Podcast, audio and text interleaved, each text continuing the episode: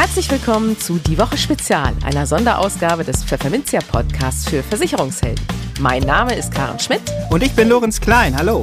In unregelmäßigen Abständen widmet sich die Chefredaktion in diesen Podcasts einem bestimmten Thema. Dieses Mal Fonddirektanlage versus Fondspolice.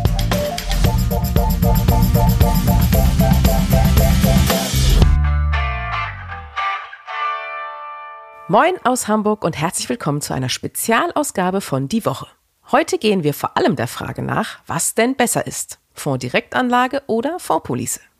Folgende Themen dazu erwarten Sie in diesem Podcast. Der Versichererverband GDV wollte jüngst wissen, worauf die Deutschen bei einer vernünftigen Altersvorsorge gesteigerten Wert legen. Womit fährt man im Ruhestand besser? Mit einem Auszahlplan oder einer lebenslangen Rente?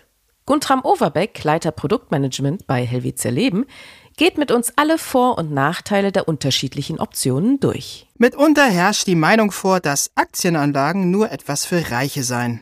Dabei bieten Wertpapiere gerade Durchschnittsverdienern gute Chancen. Mit Finanzwirt und Ruhestandsplaner Mario Strehl gehen wir unter anderem auf wichtige Auswahlfaktoren bei Fondspolicen ein. Und eine Umfrage zeigt, dass viele jüngere Deutsche ihre persönliche Ruhestandsdauer um fünf Jahre unterschätzen. Aber bevor wir starten, geht an dieser Stelle ein Dank an den Sponsor dieses Specials, die Helvetia Leben.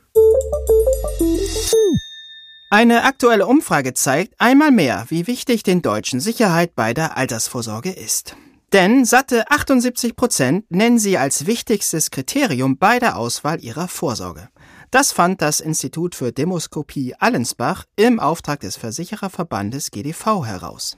Gleich als zweites Kriterium folgt ein Anspruch, der dem Langlebigkeitsrisiko gerecht wird, nämlich, dass man länger lebt, als man Geld hat. 77 Prozent legen deshalb Wert auf einen lebenslangen Geldstrom aus ihrer Altersvorsorge. Auf dem dritten Platz landet mit etwas Abstand der Punkt Planungssicherheit fürs Alter mit 67 Prozent. Die stets beliebte Sicherheit sollte aber nicht übermäßig die Rendite drücken. Denn immerhin 54 Prozent der Befragten ist wichtig, dass ihr Altersvorsorgeprodukt auch ordentlich was erwirtschaftet. In Richtung Staat gehen insbesondere die Bedürfnisse, dass Zuschüsse fließen sollen, 63 Prozent, Altersvorsorge unkompliziert sein soll, 57 Prozent, und der Staat überwachen soll, 54 Prozent. Ein weiterer Punkt der Umfrage zeigt, wie weit sollen, wollen und machen auseinanderliegen. Denn 58 Prozent der Befragten ist es zwar wichtig, selbst vorzusorgen, allerdings bezeichnen nur 41 Prozent ihre eigene Vorsorge auch als ausreichend. Hier gilt es also noch einiges an Potenzial zu heben. Im Gespräch. Auszahl- oder Entnahmepläne kennen Sparer vor allem im Rahmen einer Fonddirektanlage. Was viele nicht wissen, so ein Auszahlplan ist auch bei einigen Fondspolicen möglich. Wie das genau funktioniert und wann das sinnvoll ist, das erklärt uns Guntram Overbeck, Leiter Produktmanagement bei Helvetia Leben im nun folgenden Gespräch. Außerdem benennt er die wesentlichen Unterschiede zwischen Fonddirektanlage und Fondspolice, wie die Zinsentwicklung die jeweiligen Vor- und Nachteile beeinflusst und er erklärt, warum manche Verbraucherschützer die Kosten einer Fondspolice im Vergleich zu einer Direktanlage häufig immer noch überschätzen. Bei uns im Studio auf Hamburg St. Pauli begrüße ich Guntram Overbeck, Leiter Produktmanagement bei Helvetia Leben. Moin. Ja, lieber, moin oder guten lieber Morgen. Guntram, schön, dass du hier hergefunden hast. Ja, wir wollen ein bisschen plaudern über, über verschiedene Themen. Jochen Russ, Finanzwissenschaftler, der sagte kürzlich in einem Interview, wer lebenslange Ausgaben hat, braucht ein lebenslanges Einkommen. Wenn man dem so folgt, ist das nicht dann auch ein Argument für die lebenslange Verrentung im Rahmen einer Fondspolice? Der Jochen Russ hat natürlich da definitiv recht. Wenn ich 122 Jahre alt werde, Frau Conmont ist ja die älteste Frau der Welt, ist 122 Jahre alt geworden, die will natürlich dann auch noch leben. Und genauso kann es uns ja auch passieren. Wir werden älter, heißt aber, wir wollen dann natürlich auch noch Einkünfte haben, um leben zu können. Die Frage ist natürlich, wie ich eine lebenslange Einkunftsart darstelle. Das kann ich durch verschiedene Sachen machen. Einmal durch eine Versicherung, eine lebenslange Rente. Ich könnte es natürlich auch über Auszahlpläne machen, habe aber dann natürlich nicht die Garantie, dass es wirklich dann ewig hält. Und ähm, ja, da muss man sich halt entscheiden, was man machen möchte, wie groß ist die Wahrscheinlichkeit. Aber eins ist natürlich richtig, wenn ich alt werde, möchte ich dann natürlich auch noch leben. Vielleicht könntest du uns hier nochmal zunächst den Unterschied zwischen einer Fondspolice erklären und einer Fondsdirektanlage. Ja, mache ich gerne. Effektiv ist die Anlage natürlich identisch. Ob ich den Fonds XY bei der Bank kaufe zum Beispiel oder den Fonds XY innerhalb einer Versicherung kaufe, der Fonds bleibt tatsächlich identisch. Die einzigen Unterschiede sind tatsächlich die Kostenart. Bei einer Fondspolice fallen anderen Kosten an als bei der Direkt, Fonds-Direktanlage und vor allem, und das ist der größte Unterschied, die Steuer. Einfach als Beispiel, wenn ich einen Fonds kaufe, muss ich jedes Jahr die sogenannte Vorabpauschale abführen und bei der Fondspolice fällt die nicht an. Genauso beim Wechsel. Wenn ich einen Fonds wechsle, fällt bei der Fondsdirektanlage eine Steuer an, bei der Fondspolice aber nicht. Kostentechnisch gibt es aber Unterschiede. Bei der Fondspolice fallen zum Beispiel am Anfang vorwiegend die Kosten an und bei der Fondsdirektanlage über die ganze Laufzeit. Da merkt man also, gerade mit der Investmentsteuerreform 2018 ist es sehr, sehr schwierig, den Unterschied zu oder den Vorteil, die Vorteile abzuwägen zwischen einer Fondsdirektanlage und einer Fondspolice. Dafür gibt es halt Tools am Markt, die das dann für den Berater dann auch erledigen. Okay, dann lass uns doch mal auf die Modalitäten schauen, die eine Fondspolice auch äh, ermöglicht. Was viele nämlich nicht wissen, es besteht auch die Möglichkeit, einen Auszahl- oder Entnahmeplan im Rahmen einer Fondspolice zu machen. Kannst du uns hier mal vielleicht die Unterschiede skizzieren? Wie funktioniert das ja. jeweils? Also effektiv gibt es ja die Möglichkeit, Teilauszahlungen zu machen. Und ein Auszahlplan ist im Prinzip nichts anderes als eine automatisierte Teilauszahlung. Das heißt, ich sage einfach, wenn ich in Rente geht, 67 oder wenn es nach der Regierung geht, irgendwann 70, 72, ähm, kann ich dann einfach sagen, ich hätte gerne zum Beispiel 500 Euro. Und dann werden immer automatisiert 500 Euro verkauft. Das große Problem einer Teilauszahlung ist aber tatsächlich die Steuer. Heißt also, oder eines Auszahlplans ist die Steuer. Heißt also, ich muss sämtliche Erträge, die ich in der Ansparphase tatsächlich erwirtschaftet habe, bei der jeweiligen Entnahme, Auszahlplan, Schrägstrich Teilentnahme, dann auch versteuern. Das ist bei der Rente tatsächlich anders. Da ist die komplette Ansparphase wirklich steuerfrei und der Ertragsanteil bezieht sich nur auf die Erträge in der Entnahmephase, also in der Rentenphase, sodass also auch hier in der Versicherung deutliche Steuervorteile sind. Das ist ich sag mal, der Steuerunterschied. Wir haben aber auch einen Renditeunterschied. Bei einem Auszahlplan bleibe ich in Fonds. Das heißt, ich habe eine durchschnittliche Renditeerwartung, die sich halt nach den Fonds richtet. Und bei der Rente gehe ich in der Regel in den Deckungsstock. Das heißt, auch da ist die Rendite dann an dem Deckungsstock gekoppelt. Das ist so der zweite Unterschied. Und der dritte Hauptunterschied ist die Flexibilität, Schrägstrich Todesverleistung. Wir haben tatsächlich in einer Rente immer eine Begrenzung der Todesverleistung. Warum? Weil wenn ich eine Rente erhalte, ist meistens mit 85, 87 oder spätestens mit 90 Schluss. Das heißt, der Erbe erhält dann nichts. Das, was noch vorhanden ist, geht bei einer Rente in die Versichertengemeinschaft. Beim Außerplan bleibe ich ja in Fonds.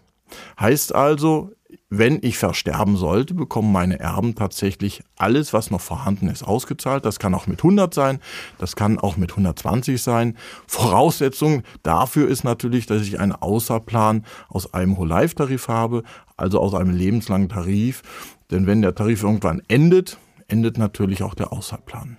Okay, wenn wir das mal uns vor Augen führen. Gibt es da ein besser oder schlechter oder ist es eben wirklich so individuell unterschiedlich zu den Interessen auch des Anlegers oder des Kunden? Also du kannst ganz pauschal sagen, es gibt Vorteile und Nachteile bei beiden Entnahmearten, nenne ich das mal. Ich kann es ja einfach mal zusammenfassen. Eine Rente hat einen ganz großen Steuervorteil. Das ist der Vorteil, weil ich halt die komplette Ansparphase steuerfrei habe. Ich habe aber auch einen ganz großen Vorteil in der Sicherheit. Ich bin ja in einer sicheren Anlage und ich bekomme auch garantiert lebenslang mein Kapital. Der große Nachteil einer Rente ist die Flexibilität. Es gibt zwar schon, wie auch bei der Helvetia, die Möglichkeit, Teile bis 87 zu entnehmen, sogar das komplette zu entnehmen, aber nach 87 endet das. Und äh, das Zweite ist natürlich auch die Todesverleistung. Heißt also, wenn ich nach 87 versterbe, ist es gesetzlich vorgeschrieben, dass der Erbe nichts bekommt. Der Auszahlplan hat einen ganz großen Vorteil, dass ich sage, ich bleibe in Fonds, habe also eine sehr hohe Renditeerwartung. Ich kann meine Rendite an sich selber stricken, also viel, viel flexibler. Ich kann auch Teilentnahmen machen, ich kann, kann komplett entnehmen. Ich kann das, was vorhanden ist, selbst wenn es mit 100 ist, hatte ich ja schon gesagt, auch vererben. Habe aber natürlich ein massives Steuerproblem, weil ich sämtliche Ansparerträge versteuern muss oft nur mit dem Halbeinkünfteverfahren, aber trotzdem versteuern. Und ich habe natürlich keine Garantie, dass das auch lebenslang hält. Es gibt natürlich so Vergangenheitsbetrachtungen, da kann man so ein bisschen eruieren, wird das in der Zukunft klappen, aber es ist halt trotzdem keine Garantie. Ja, man muss sicherlich auch die Zinsentwicklung berücksichtigen. Das ist ja ein Thema, was uns auch alle umtreibt. Äh, Inflation äh, als Stichwort, was eben dann auch letztlich die Leitzinsen veranlasst hat zu steigen. Ähm, es gibt eine Aussage von dir, die besagt, solange der Deckungsstock eines Versicherers weniger als 5% Rendite beträgt, ist eher ein Auszahlplan sinnvoll im Vergleich zu einer Verrentung. Bleibt es bei dieser Aussage oder wie würdest du es einordnen vor dieser aktuellen Entwicklung an den Kapitalmärkten? Ja, also die Aussage hängt tatsächlich überhaupt nicht von der Zinsentwicklung ab, weil es die Aussage ist ja gekoppelt sozusagen an dem Zinsmarkt. Das heißt, wenn der Deckungsstock irgendwann mal mit den steigenden Zinsen auch hochgeht, was dauern wird, weil das ist ein träges System. Sicherlich. Genau, genau. Ein Deckungsstock braucht immer circa fünf Jahre, um sich an den Markt anzupassen. Ne? Und deswegen kann man natürlich äh, diese Aussage nach wie vor, weil es ist ja unabhängig des aktuellen Zinsniveaus, sondern tatsächlich einfach äh, eine pauschale Aussage. Aber wo kommt die Aussage her? Vielleicht auch, ich muss vielleicht einen kleinen Bogen spannen. Wo kommt die Aussage her? Es ist interessant, in der Vergangenheit haben immer so die 34 Dler mit den 34 Fler diskutiert oder man kann es auch anders formulieren, die Banker haben immer mit den Versicherungsexperten diskutiert, was ist denn besser, Außerplan oder Rente. Es wurden immer viele Fakten äh, dargelegt aber eine effektive Studie hat es nie gegeben. Das hat ja die Helvetia Leben Akademie jetzt behoben. Wir haben also seit letztem Jahr eine Studie auf den Markt gebracht, wo wir genau untersucht haben, wie war es denn in der Vergangenheit, was war denn wirklich besser. Das haben wir Vorsteuern gemacht und wir haben es Nachsteuern gemacht, haben drei Indizes genommen. Wir haben DAX, Dow Jones und MSCI World genommen, einfach um so eine kleine Pauschalität haben wir also schon mit drin. Und da kam dann tatsächlich genau diese Aussage raus. Wir haben in der Vergangenheit immer die Chance gehabt, tatsächlich mit einem Außerplan lebenslang zu netto sozusagen den gleichen Ertrag zu erwirtschaften wie eine Rente mit der sehr, sehr hohen Flexibilität, wenn der Deckungsstock unter fünf Prozent sozusagen gelegen hat. Wenn er da drüber liegt, ist es tatsächlich rein renditetechnisch netto interessanter in eine Rente zu investieren. Das heißt aber auch nicht, dass auch eine Mischung nicht sehr, sehr sinnvoll ist. Das darf man auch nicht vergessen.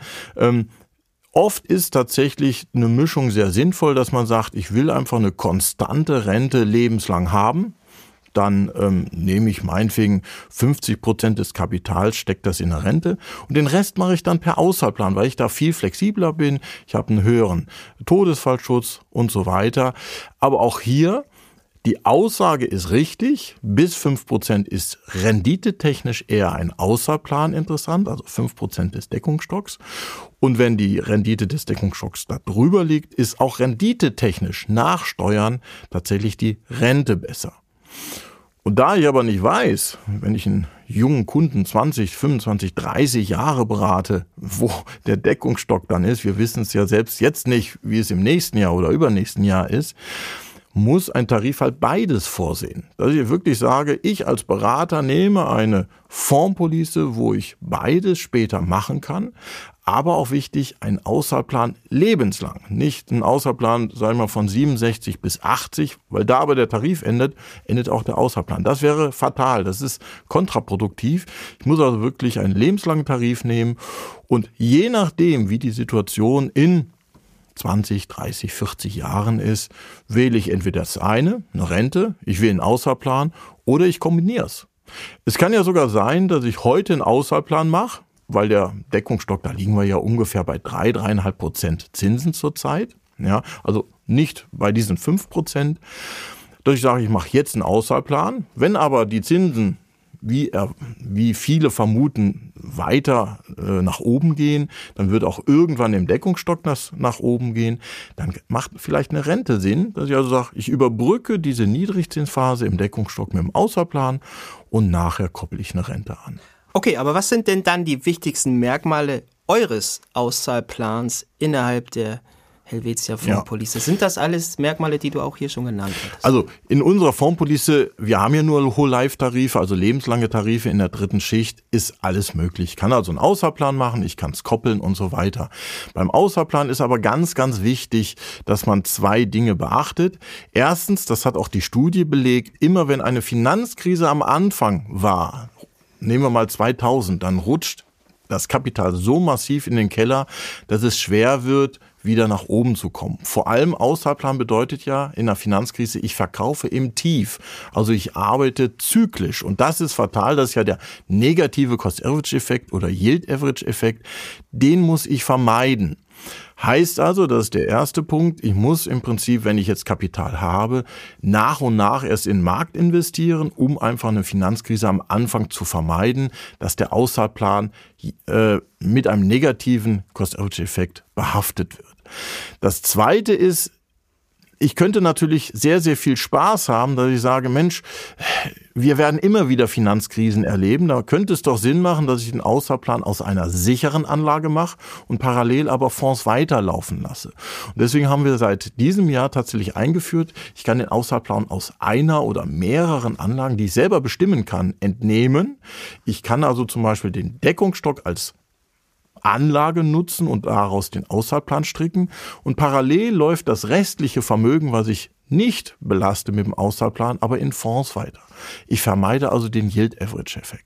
Fazit ist also, ich muss zwei Dinge in jeder Fondspolice haben. Ich muss effektiv so eine Art Anlaufmanagement haben, dass ich also nicht in der Finanzkrise direkt reinrutsche. Und der Auszahlplan muss effektiv aus ein oder zwei Anlagen gesteuert werden können. Die meisten Außerpläne sehen halt vor, dass aus allen Anlagen gleichmäßig genommen wird. Und das ist falsch. Dann rutsche ich in den Yield-Average-Effekt rein. Hm. Kommen wir mal auf eine Kritik zu sprechen, die gerne von Verbraucherschützern geäußert wird. Es geht um das Thema Kosten. Und äh, da sind Fondspolicen immer wieder mal an den Pranger gestellt worden. Zu wenig flexibel und eben zu teuer ist oft der Vorwurf. Wenn wir uns jetzt den Formwechsel an der Stelle mal anschauen, ist da das Argument eigentlich des zu teuer Seins überhaupt zutreffend? Man muss dazu sagen, die Aussage kommt aus der Historie. Früher war das tatsächlich so, wenn ich mir heutige Fondspolicen anschaue, ist es tatsächlich so, dass die sehr, sehr gut mit einer Direktanlage, natürlich nach Kosten und nach Steuern gerechnet, sehr gut mitkommen. Bei Fondswechsel stimmt das sowieso nicht, weil bei einer Fondsdirektanlage habe ich einen Ausgabeaufschlag, ich habe eine Wechselbesteuerung, die, das habe ich ja alles in der Fondspolice nicht. Aber selbst wenn ich eine Einmalanlage habe, stimmt tatsächlich dieser Vorwurf nicht. Warum? Weil die meisten Gesellschaften die Kickbacks an den Kunden weiterreichen. Und die Kickbacks sind höher in der Regel tatsächlich als die Kosten. Das heißt, wenn ich einen gemanagten Fonds bei einer Bank habe, ist tatsächlich die Gesamtkostenquote oft höher als innerhalb einer Fondspolice trotz Versicherungsmantel. Also diese Aussage stammt also wirklich aus der Historie, die immer wieder hochkommt, bei einer Einmalanlage aber definitiv nicht mehr korrekt. Ihr habt das ja auch mal durchgespielt. Ihr habt ja dann auch mal angenommen, dass man ähm, ja in, ein, in eine Fonds-Direktanlage macht und dann auch mehrfach dann die Fonds wechselt, wo dann eben Ausgabeaufschläge äh, nötig sind. Kann man das also dann durchaus auch transparent auch den Kritikern mal zeigen, dass es eben nicht so ist, dass Fondspolicen da im Nachteil sind, weil eben ja auch die Direktanlage Kosten beinhaltet. Je nachdem, wie oft man diese Wechsel dann durchführt, oder? Genau, dafür gibt's ja eben diese Tool. Gerade mit der Investmentsteuerreform 2018 kann ich ja eben nur mit einem Tool Nachkosten und Nachsteuern wirklich vergleichen. Die Helvetia hat dieses Jahr sogar ein komplett neues Tool rausgebracht, wo ich wirklich vom Sparbeginn bis zum Übertrag in die nächste Generation das komplett betrachten kann. Also Nachkosten und Nachsteuern. Und da kann ich wirklich den Kritikern ganz, ganz eindeutig zeigen, dass in vielen Situationen eine eine Fondspolice sehr, sehr viel Sinn macht. Auch hier zur Information, gerade im Erben- und Schenkenbereich, Helvetia ist ja gerade im Ruhestandsplanungsbereich sehr, sehr bekannt, spielt eigentlich nur noch eine Fondspolice eine Rolle. Die Fondsdirektanlage hat so viele Nachteile im Erben- und Schenkenbereich, dass das halt eigentlich zu vernachlässigen ist, wie man braucht. Und das ist eigentlich auch das Fazit bei einer Einmalanlage. Tatsächlich die Fondspolice. Fazit, um auf deine Frage nochmal zurückzukommen, man kann mit den Tools sehr, sehr schön das unterscheiden. Aber, und da bin ich auch sehr, sehr offen, man wird auch merken, es gibt Situationen, wo auch die Fonddirektanlage viel Sinn macht. Ich bin sogar, und das ist auch so eine Aussage von mir, der Ansicht, dass beides Sinn macht. Ich brauche ja die Fonddirektanlage, um den Pauschbetrag von 1000 Euro überhaupt auszuschöpfen. Ne? Und die Formpolice brauche ich halt langfristig. Lass uns nochmal auf das Thema Steuern ganz kurz schauen zum Abschluss. Es gibt ein spezielles Konzept bei euch im Haus, mit dem Kunden mit einer fondgebundenen Rente fürs Alter vorsorgen können, ohne dass das Finanzamt beteiligt wird. Wie funktioniert das genau? Das ist ein bisschen kompliziert, das weiß ich, aber vielleicht kannst ja. du das versuchen runterzubrechen, wie es so gerne das, im Neudeutschen heißt. Genau. Vielen Dank. Also das Interessante ist, es wirkt erstmal relativ kompliziert, ist aber tatsächlich relativ einfach. Mit 2005 hat ja die Versicherungsbranche die Steuerfreiheit verloren. Alle, die da schon unterwegs waren am Markt, wissen das dass 2004 ein Jahr der Versicherung war und 2005 kam dann halt die Besteuerung. Aber, und das ist das Spannende, 2009 hat das Bundesministerium für, Finanzen das im Schreiben festgestellt, also Oktober 2009 hat es festgestellt, dass eine Todesverleistung einer Rentenversicherung steuerfrei ist. Einkommensteuerfrei. Ne? Es könnte noch Erbschaftssteuer anfallen, aber es ist einkommensteuerfrei. Und wenn ich das mal berücksichtige, weiß ich natürlich, dass auch nach 2005 noch eine steuerfreie Anlage möglich ist. Ich muss halt nur berücksichtigen, dass ich effektiv sterben muss, um das Ganze zu beziehen.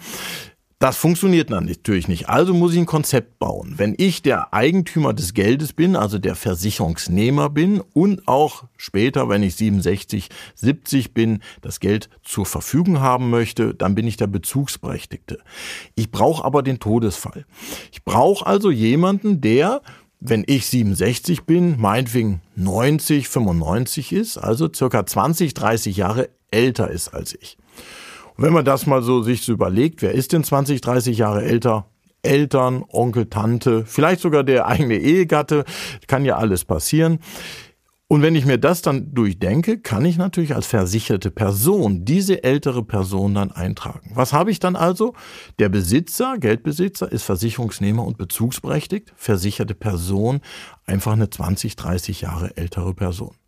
Und wenn die dann stirbt, und die Wahrscheinlichkeit ist halt, dass wir im Schnitt mit 90, 100 sterben, ähm, dann ist tatsächlich die kompletten Erträge, da reden wir über 30, 40, 100, 200.000 Euro Steuern, komplett steuerfrei.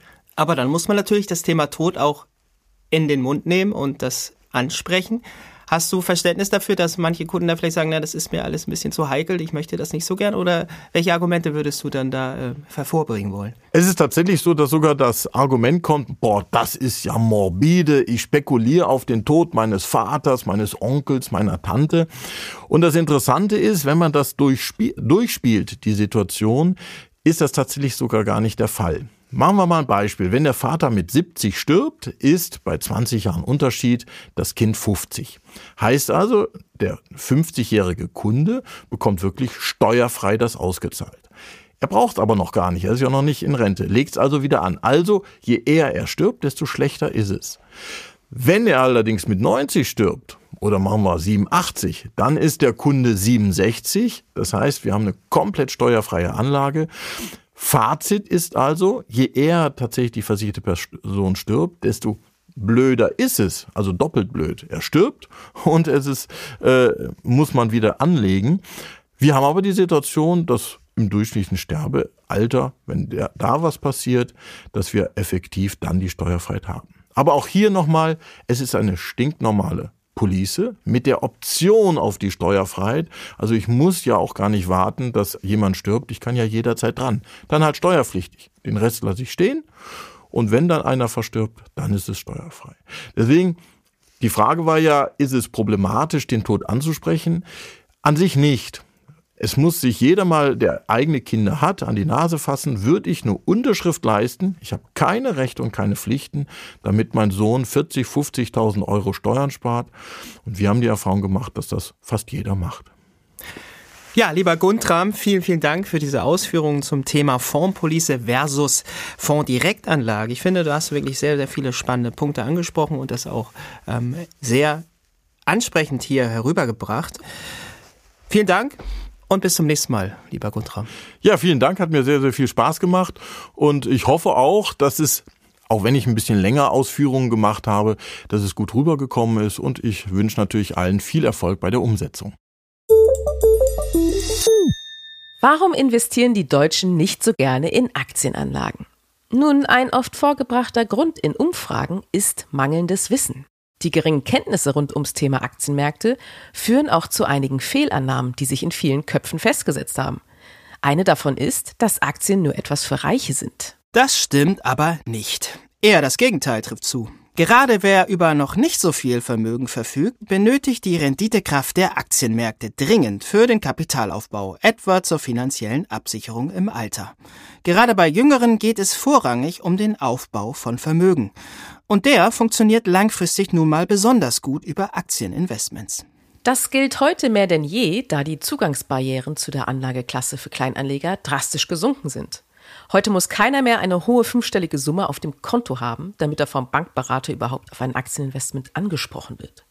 Insbesondere der Vermögensaufbau ist über regelmäßige Sparraten schon mit kleinen Summen möglich. Den wohl bekanntesten Weg an die Aktienmärkte über monatliche Sparraten bieten Aktienfonds. Sie liefern zusätzlich eine breite risikomindernde Streuung über viele Aktien und eine professionelle Auswahl der Einzeltitel. Wer auf diese Auswahl verzichten will, kann Sparpläne auf kostengünstigere Aktien-ETFs wählen. Die börsennotierten Fonds sind in der Regel passive Investments und bilden einfach einen Aktienindex möglichst genau nach. Ein weiterer Weg an die Aktienmärkte führt über Fondspolicen. Hier kann bei vielen Anbietern ebenfalls ab einem geringen monatlichen Beitrag in klassische Aktienfonds und ETFs investiert werden. Die Beitragsrate ist dabei auf mehrere Fonds aufteilbar. Und beim langfristigen Sparen für die Altersvorsorge können zudem Steuervorteile gegenüber der Direktanlage zum Tragen kommen. Im Gespräch. Sehr wichtig.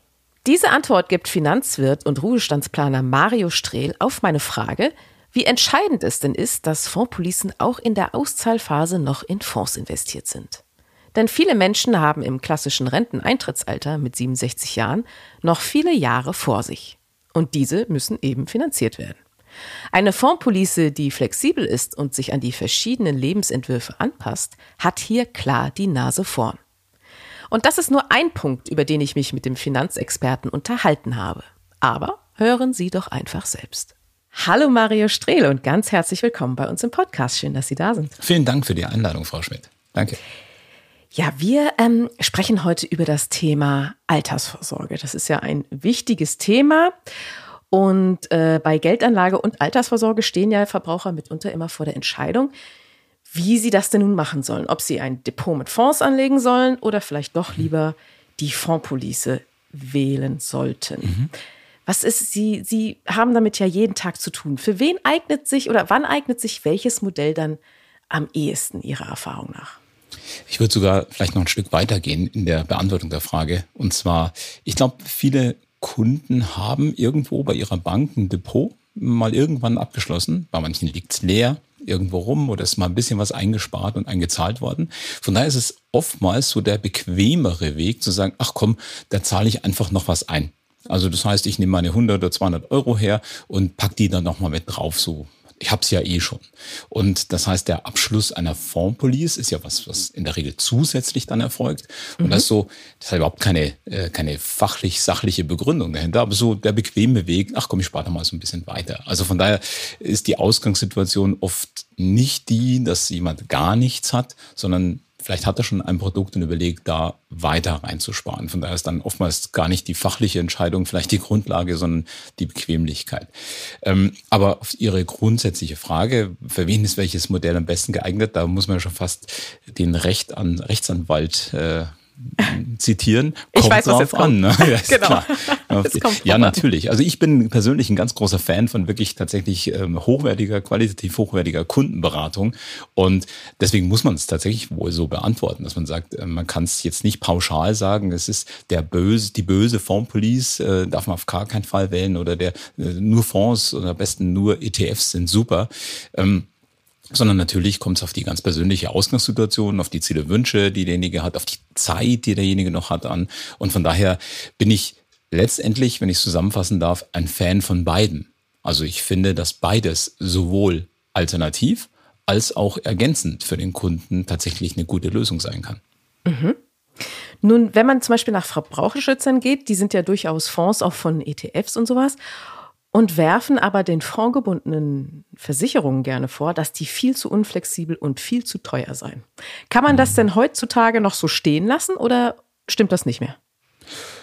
Ja, ist auch da die Frage verglichen, womit. Also ja, eine Fondspolice wird wahrscheinlich in den Kosten teurer sein als ein ETF, den ich irgendwo bespare. Also da braucht man nicht drum herum diskutieren. Ich glaube, das äh, steht so fix und fest.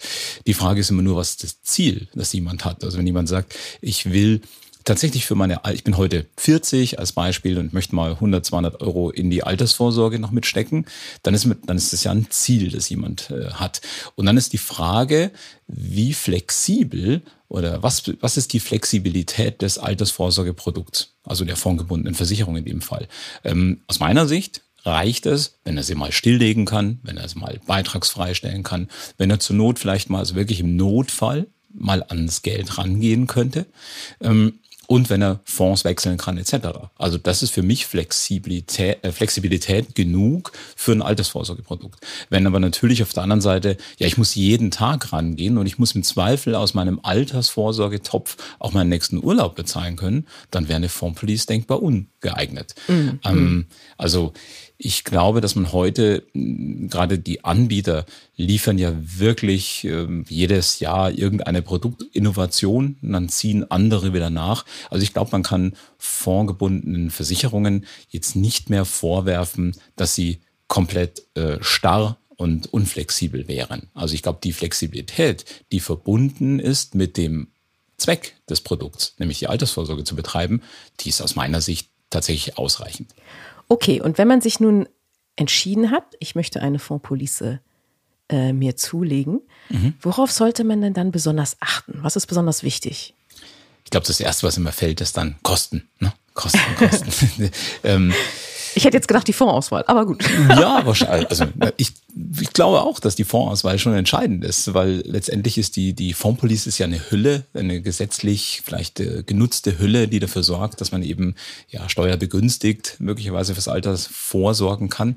Aber natürlich kommt es darauf an, welchen Motor, also welche Fondsauswahl ich am Ende treffe. Also ich glaube, die Kosten, die, die jetzt bin ich mal böse, die Medien auch ein bisschen, ähm, die Verbraucherschützer haben den Verbraucher tatsächlich getrimmt auf Kosten, Kosten. Also mhm. früher, ich bin selbst seit 1995 in diesem Metier tätig, früher war gar nicht so häufig die Frage nach den Kosten, sondern mehr nach der, die Frage, was kommt am Ende für mich raus? Ja, und ja. die Kosten, natürlich sind die nicht äh, zu vernachlässigen oder, oder auszublenden, aber sie sind nicht erstrangig gewesen. Heute ähm, Vergleichbarkeit von Produkten, gar keine Frage. Und eben aber auch der durch Influencer oder Finfluencer, durch Medien und Verbraucherschützer getrieben, äh, ist die erste Frage oft die Kosten. Also es muss in Anführungsstrichen möglichst kostenfrei sein. Mhm. Und das, was wir gerade hatten, dass der Motor, also dass ich dort ein gutes Fonddepot oder einen guten Mix, eine Vermögensverwaltung oder was auch immer reinpacken kann oder ein ETF, das ist bei manchen erst zweitrangig. Und damit beschäftigen sich die Menschen lustigerweise oder traurigerweise in dem Fall ähm, viel zu selten dann damit. Also worauf sollte man achten, wenn man eine auswählt? Klar, ich würde sagen, so, wenn ich jetzt meine Hand in, äh, nehme und die Finger so abzähle, so erstens natürlich, dass ich einen seriösen, guten Anbieter habe, von dem ich mit großer Wahrscheinlichkeit davon ausgehen kann, dass wenn mein Ziel Altersvorsorge erreicht wird, vielleicht in 30 Jahren, 40 Jahren, dass den Anbieter dann tatsächlich noch gibt. Das ist also die Seriosität, die ähm, Finanzkraft möglicherweise eines Anbieters, dann der Motor und dann als drittes soll ich natürlich noch schauen, passt, ähm, passen die Kosten? Ist das so äh, im Markt üblich und äh, in Ordnung? Das wären so meine drei Kriterien, die ich dort ansetze. Mhm. Nun haben Sie es ja eben schon ausgesprochen, dass, dass sich viele Verbraucher ja eben auch schon bei der, wenn sie sich das Produkt als erstes zulegen, nicht so den Wert auf die Fonds legen, wie es vielleicht sein sollte. Was man ja aber auch immer wieder hört, ist, dass einmal Fonds ausgewählt werden am Anfang der, wenn die mhm. Fondspolice, wenn man sie sich kauft, und dann nicht mehr angefasst. Quasi mhm. bis zum Ende. Wie dramatisch kann sich sowas auswirken? Ja, von bis. Also ähm, ich selbst kann mich ja nur auch als Kunde, ein Bürger sehen. Ich bin da tatsächlich sehr langweilig und spare seit 1995 in den gleichen Fonds. Also in, innerhalb okay. meiner Fondspolice. Äh, habe den gar nicht gewechselt, ähm, weil einfach vernünftig ist. Also ein international gemanagter Aktienfonds einer großen, eines großen Bankhauses, Emissionshauses. Also von daher ähm, bin ich da wahrscheinlich selber als Kunde äh, ein sehr langweiliger Ansprechpartner. Ich kann aber sagen, dass auf der anderen Seite die Kunden ähm, lustigerweise sowohl bei Fondspolice als auch bei Fondsdepots da gar nicht so sehr sich unterscheiden. Nämlich, sie wählen irgendwann mal was aus, ob das jetzt ein Einzelfonds ist, ob das eine Zusammenstellung eines Depots ist und dann bleibt so. Also es gibt natürlich gibt's die Nerds, die sagen, ich, ja, ich bin, ich mag Aktien und, und Fonds und ich zock da auch gerne mal.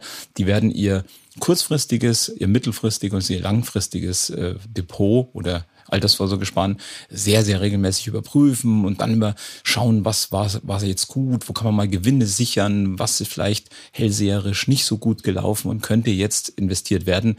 Ähm, also ich habe keine Glaskugel, ich bin da in der Altersvorsorge sehr vernünftig und sage mir, nimm dir was, was ähm, ordentlich passt, also was äh, natürlich einmal im Jahr, alle zwei Jahre, drei Jahre mal überprüft werden kann und dann entsprechend äh, geswitcht oder geschiftet oder was auch immer gewähren äh, muss.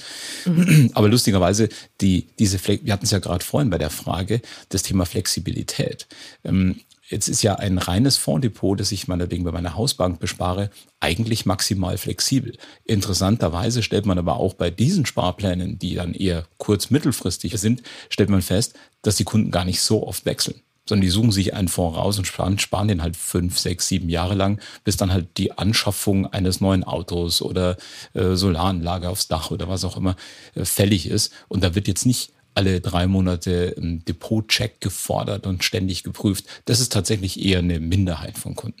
Und das wäre ja auch in einem Direktdepot steuerlich natürlich äh, so eine Sache, da ständig zu wechseln. Da fallen Klar, dann noch Verkauf, ordentlich Kosten Kauf, ja. an, die es bei der Fondspolice natürlich so nicht gibt.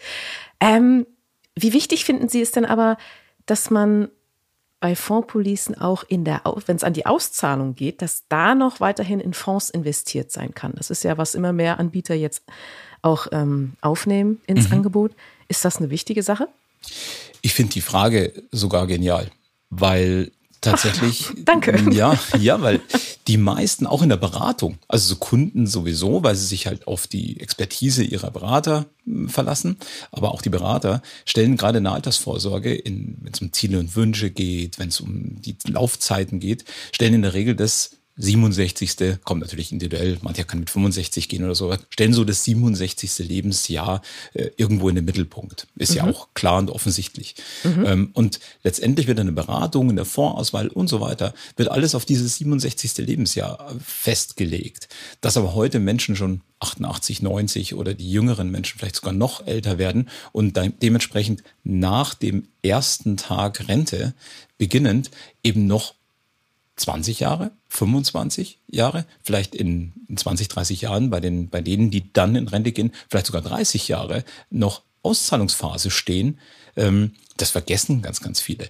Und ich finde es eben sehr, sehr, sehr wichtig, dass man die Möglichkeit zumindest hat zu sagen, na ja, wenn ich am, ich, ich mache es jetzt mal sehr bildlich fest, wenn ich am 67. Geburtstag in Rente gehe und ich nehme mir meinen ersten, meine Schöpfkelle, Schöpfkelle her und greife mir aus meinem großen äh, Topf hier mal die ersten 1000 Euro ab, von denen ich jetzt leben muss, als Beispiel, ähm, dann sind die restlichen 299.000, die ich in meinem Topf habe, die greife ich ja nicht an. Äh, an die zweiten 1000 gehe ich im zweiten Monat ran und so weiter. Und das heißt, äh, an die letzten 1000 gehe ich vielleicht in 20 Jahren ran. Und äh, aus meiner Sicht spricht nichts dagegen, die letzten, in Anführungsstrichen, letzten 1000 Euro ähm, tatsächlich komplett voll investiert zu lassen.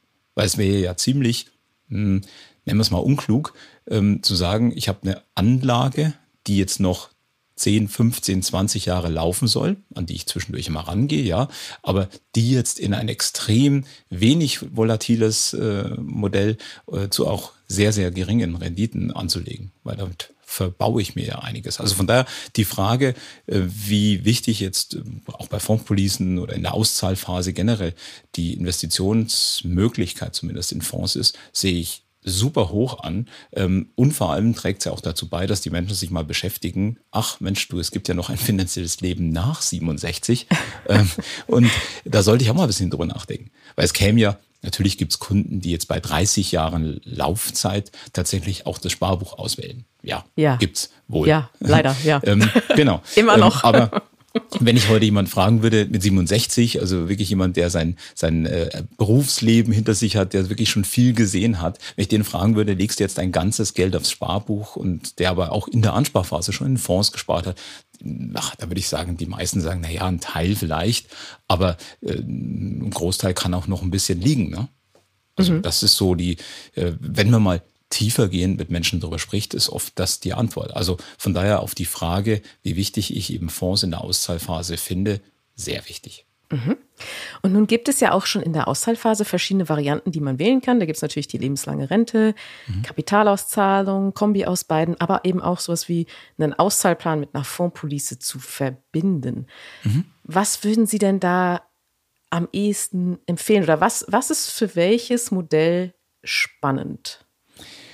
Ähm, auch, also wie immer trifft dieses, na, die, die blöde Antwort, äh, kommt darauf an. Also wenn jemand jetzt ganz normal gesund ist mit 67 und einfach seinen Lebensabend für die nächsten, sag jetzt mal irgendeine Zahl, 20, 25 Jahre plant, ähm, dann denke ich, ist ein guter Mix ähm, auf jeden Fall sinnvoll. Also eben zu sagen, ich habe einen Teil meines Geldes eben wenig volatil, möglicherweise in einem, äh, also jetzt nicht einem reinen Fondsauszahlplan, der eben schwanken kann und ich muss plötzlich viel, viel mehr Fondsanteile verkaufen, um die gleiche Rente zu erzielen, sondern eben ein nennt es jetzt mal Depot oder einen Topf zu haben, aus dem ich was entnehmen kann. Das kann ein reiner Fonds sein, der eben wenig volatil ist. Das kann aber auch eine, eine Rentenleistung sein, weil ich einfach sage, okay, ein Teil meines Geldes ähm, möchte ich tatsächlich fix jeden Monat bekommen und da weiß ich auch, dass ist da bis zum Lebensende. Und ein anderer Teil kann parallel auch durch einen guten Investmentfonds mich, für mich weiter arbeiten. Und wenn die Situation sich ändern sollte, jetzt machen wir es mal ganz extrem, ich ähm, bekomme mit 75, 80 irgendeine äh, Diagnose, die naja, die Lebenszeit deutlich verkürzen könnte, dann möchte ich eben vielleicht auch switchen können und sagen können, jetzt brauche ich, übertreib's jetzt mal, brauche ich alles oder möchte alles oder ich möchte schon vorzeitig was übertragen etc. Also nicht nur die Flexibilität ähm, in der Ansparphase zu haben, sondern eben auch in der Verrentungsphase. Ja, das ist doch äh, ein schönes Stichwort. Also die Produkte sind auf jeden Fall vorne, die über die gesamte Laufzeit schön flexibel sind, damit sie sich eben auch an die sehr unterschiedlichen Lebensverläufe, die es da so gibt, mhm. anpassen können. Genau. Da kann man, glaube ich, so festhalten. Absolut. Ja, ganz herzlichen Dank fürs Gespräch, lieber Herr Strehl. Das war ein sehr spannendes Gespräch. Dankeschön. Ja, sehr gerne. Vielen Dank für die Einladung. Jüngere Deutsche unter 40 Jahren unterschätzen meist, wie lang ihre Ersparnisse im Alter reichen müssen. Der Grund? Sie ziehen die Lebensdauer der eigenen Großeltern als Maßstab für die eigene Lebenserwartung heran. Dieses Vorgehen führe jedoch in die Irre, meinen die Experten der Initiative sieben Jahre länger. Tatsächlich können sich die heute unter 40-Jährigen bei einem Rentenbeginn mit 67 Jahren auf einen durchschnittlich 21,2 Jahre währenden Ruhestand freuen. Zur Begründung verweisen die Studienmacher auf die Lebenserwartungsprognosen des Statistischen Bundesamts, die für diese Altersgruppe im Schnitt bei 88,2 Jahren liegen. Das Problem daran, weil sie ihre Ruhestandsdauer unterschätzen, verkalkulieren sich junge Menschen auch oft dabei, wie hoch ihre Rücklagen für diese Zeit sein müssen und wie viel sie dementsprechend vorher ansparen müssen. Immerhin 89 Prozent der jüngeren Befragten sind der Meinung, dass sie im Alter private finanzielle Vorsorge benötigen werden. Doch nur 30 Prozent gehen auch davon aus, bisher hinreichend abgesichert zu sein. So, und das war es mit diesem Pfefferminzia Sonderpodcast. Ihnen schwebt ein weiteres Thema vor, dem wir uns mal im Detail widmen sollen? Dann schreiben Sie uns das gerne an redaktion.pfefferminzia.de. Ansonsten hören wir uns dann beim nächsten Podcast wieder. Bis dahin gilt, machen Sie es gut und vor allem bleiben Sie gesund.